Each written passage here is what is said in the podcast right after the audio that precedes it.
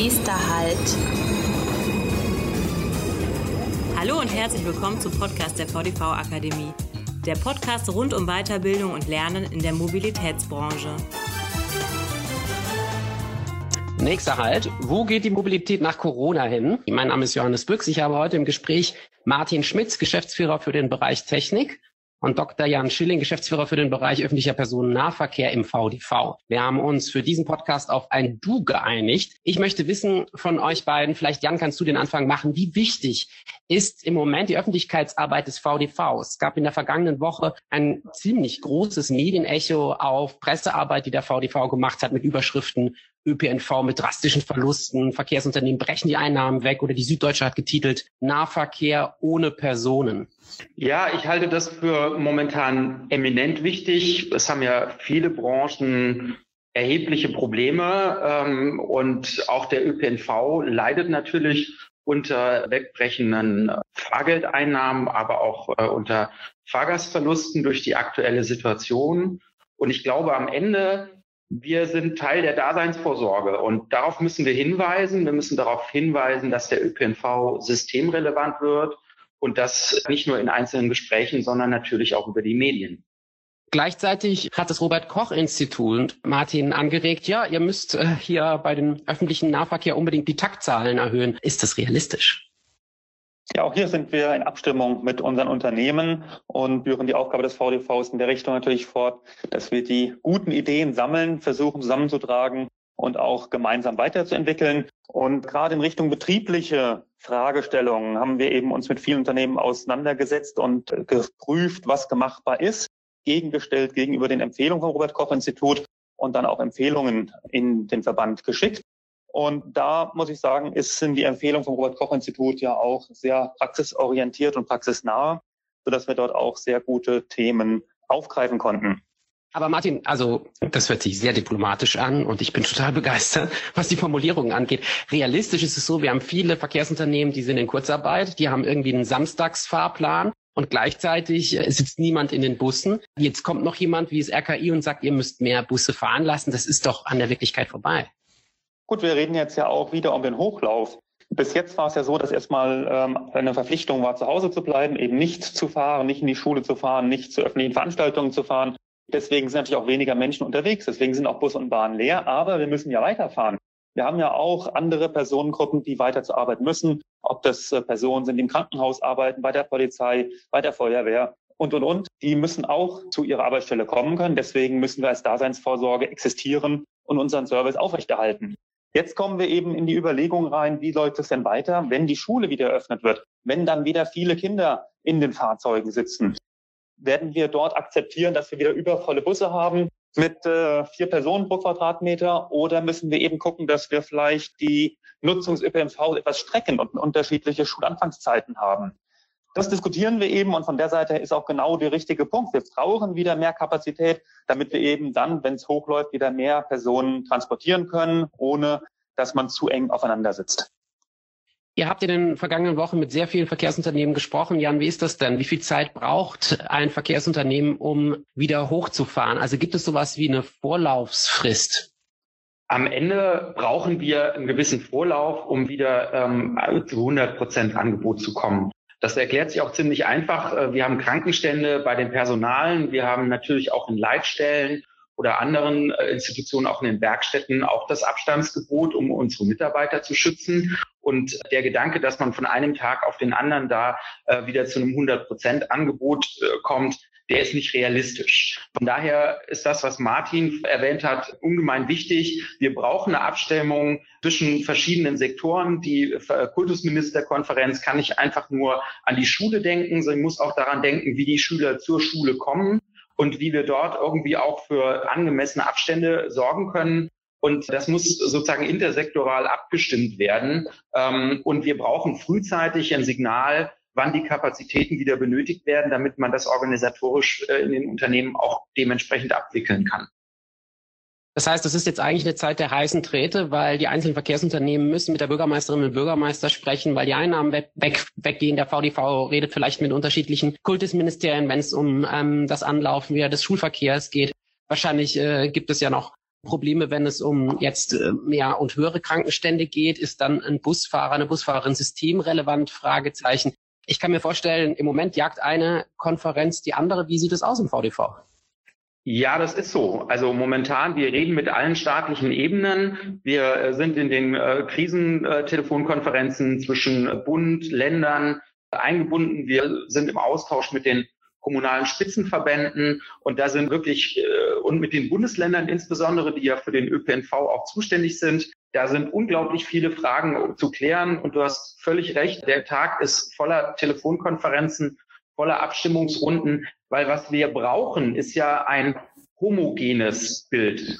Und was wir momentan sehen, ist, jedes Bundesland macht da sein eigenes Ding, manche besser, manche auch weniger gut. Und am Ende brauchen wir aber ein Gesamtsystem ÖPNV, auf das der Kunde zu Recht auch pochen wird. Ja, und ergänzend kann man dazu sagen, wir haben ja auch eine hohe Fachkompetenz in unserem Verband. Durch die vielen Fachgremien, wo wir eben die Experten mit dabei haben, die jetzt sich auch einbringen und eben auch durch unsere Landesgruppen, unsere Hauptgeschäftsstelle können wir eben hier alles zusammenbringen und dann entsprechend auch die Kommunikation gezielt und koordiniert ins Land bringen, damit eben alle auch in die gleiche Richtung argumentieren können, beziehungsweise sich über die gleichen Dinge auch Gedanken machen können was wahrscheinlich alle Verbandsmitglieder im VDV 1 sind die Sorgenfalten auf der Stirn, wenn man in die mittel- oder langfristige Zukunft guckt. Wie sieht es aus nach der Corona-Krise? Glaubt ihr beide, dass äh, Leute vielleicht viel länger Angst haben, mit einem Bus oder mit einer U-Bahn, Straßenbahn zu fahren, als es eigentlich ähm, realistisch ist, weil das Virus gar nicht mehr im Umlauf ist, aber die Leute sich trotzdem im Auto sicherer fühlen? Wie siehst du das, Jan?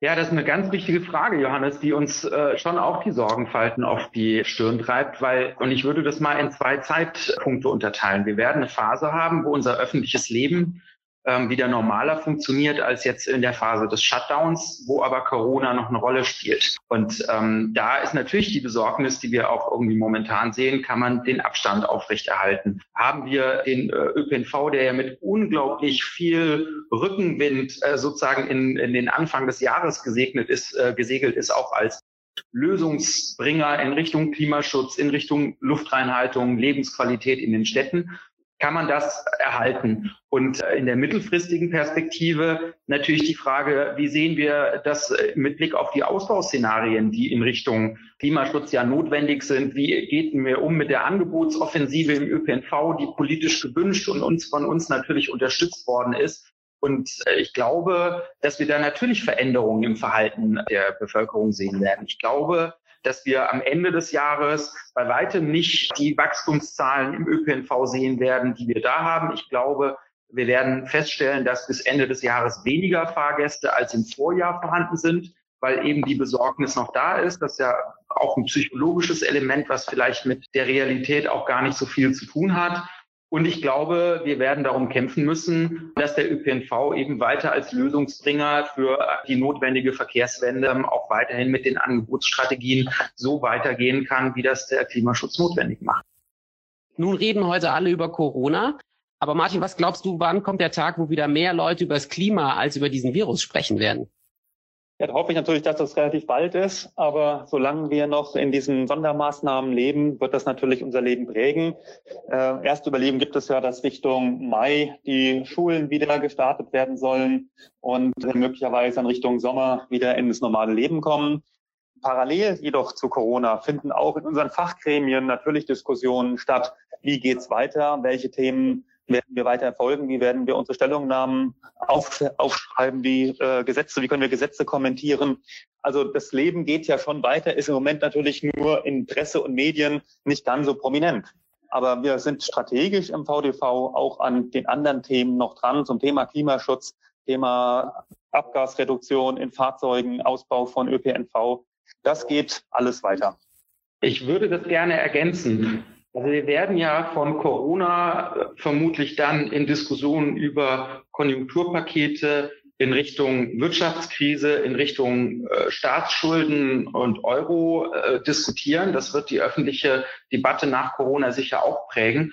Und ich glaube, dass es fundamental wichtig ist, dass wir als Branche und als VDV dieses Thema ÖPNV als Lösungsbringer für die Verkehrswende weiter kommunikativ am Leben und oben halten. Wir müssen sowas wie die Kampagne zu Deutschland Mobil 2030, die wir begonnen haben, fortführen, aus meiner Sicht vielleicht sogar eher verstärken, damit wir eben in diesem Themenkranz, den ich vorhin genannt habe, dann auch wahrnehmbar bleiben, damit wir diese Zukunftsfragen dort weiter diskutiert bekommen. Und das erfordert eigentlich mehr Kommunikation als weniger, um dort e-, eben die, die Punkte auch platzieren zu können. Weil am Ende ist das auch eine industriepolitische Frage, ist das auch eine Frage, wie organisieren wir uns was für Chancen liegen in dieser Krise, am Ende vielleicht auch eben für Neuorganisationen des Verkehrssektors. Und all das ähm, diskutieren wir bereits an und müssen es am Ende dann ausrollen. Vielleicht kann ich den letzten Punkt aufgreifen. Was kann der VDV, was können die Verkehrsunternehmen tun, um da reinzugehen? Also das Thema Konjunkturpaket und vielleicht grünes Konjunkturpaket ist ja schon angestoßen. Es wurden Zahlen genannt, wie für zehn Jahre jedes Jahr 50 Milliarden Euro extra in die Hand zu nehmen. Wenn das eine große Chance ist, was muss jetzt an Lobbyarbeit gemacht werden, damit auch tatsächlich die Krise zu einer Chance werden kann? Gut, wir haben ja schon sehr intensive Überlegungen angestellt. Wie kann der Verkehr grüner werden? Das äh, angeregt durch das UN-Klimaabkommen von Paris, umgesetzt daher im deutschen Klimaschutzgesetz. Die nationale Plattform Zukunft der Mobilität hat sich damit beschäftigt und Vorschläge ausgearbeitet. Und die sind ja sehr umfangreich. Ob das eine Digitalisierung ist, ob das eine Antriebswende ist, ob das eine Verkehrswende hin zum Ausbau von Maschinengüterverkehr und Personenverkehr ist. Diese Punkte müssen wir deutlich aufwerten, aufbereiten und weiter kommunizieren, wie Jan Schilling es eben schon sagte, dass eben das auch gesehen wird.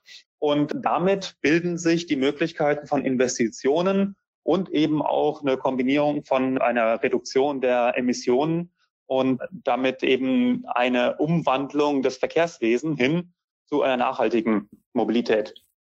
Also ich glaube auch konzeptionell müssen wir da wenig neu machen. Wir hatten ja bisher im Verkehrssektor schon den Punkt, dass wir kein konzeptionelles Problem, sondern ein politisches Umsetzungsproblem in dieser Frage hatten. Deshalb sind wir ja sozusagen das Stiefkind, was den Klimaschutz an dem Punkt betrifft. Und die, äh, diese Konzepte müssen eben halt jetzt schneller in die Umsetzung kommen. Ich glaube, gerade im Infrastrukturteil können wir in Richtung Konjunkturprogramm eben unsere Beiträge leisten. Ich fände es auch gut, weniger in den konsumtiven Teil der Haushalte äh, Konjunkturprogramme gemacht werden, sondern mehr in den investiven Teil, weil ich glaube, das wäre volkswirtschaftlich deutlich sinnvoller. Und da ist der Verkehrssektor sicherlich jemand, der Nachholbedarf hat. Darauf hatten wir auch schon immer hingewiesen. Und ich glaube, dass man über Digitalisierung, Kooperation, Kollaboration ähm, neue Potenziale äh, ausschöpfen kann, auch der Zusammenarbeit, um eben den Wirtschaftsstandort Deutschland auch besser aus dieser Krise rausgehen zu lassen, als er reingegangen ist.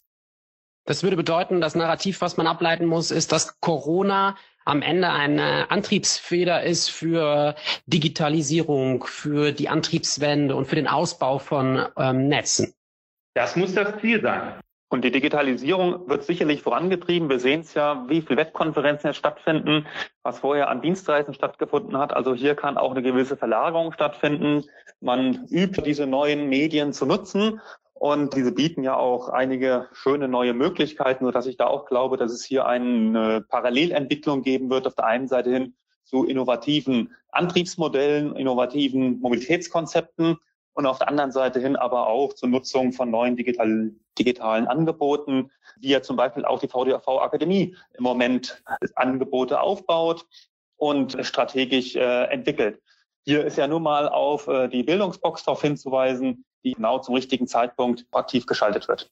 Ja, vielleicht ist das ja der richtige Zeitpunkt, wenn man in Kurzarbeit ist oder sagt, ich möchte mich auf eine Zukunft einstellen, die unter Umständen jetzt durch Corona schneller kommt. Das ist ein, wie ich finde, ganz positiver Ausblick. Martin, Jan, vielen, vielen Dank für diesen Einblick ähm, in die Arbeit in Berlin und Köln. Ich sage an dieser Stelle Dankeschön an alle, die zugehört haben. Ich möchte noch einmal die VDV Akademie Webseite erwähnen, falls jemand Lust zum Beispiel auf Bildungsbox, der komme bitte auf vdv-akademie.de und ich freue mich, wenn wir uns das nächste Mal hören, falls es wieder heißt, nächster Halt. Dankeschön Jan, Dankeschön Martin.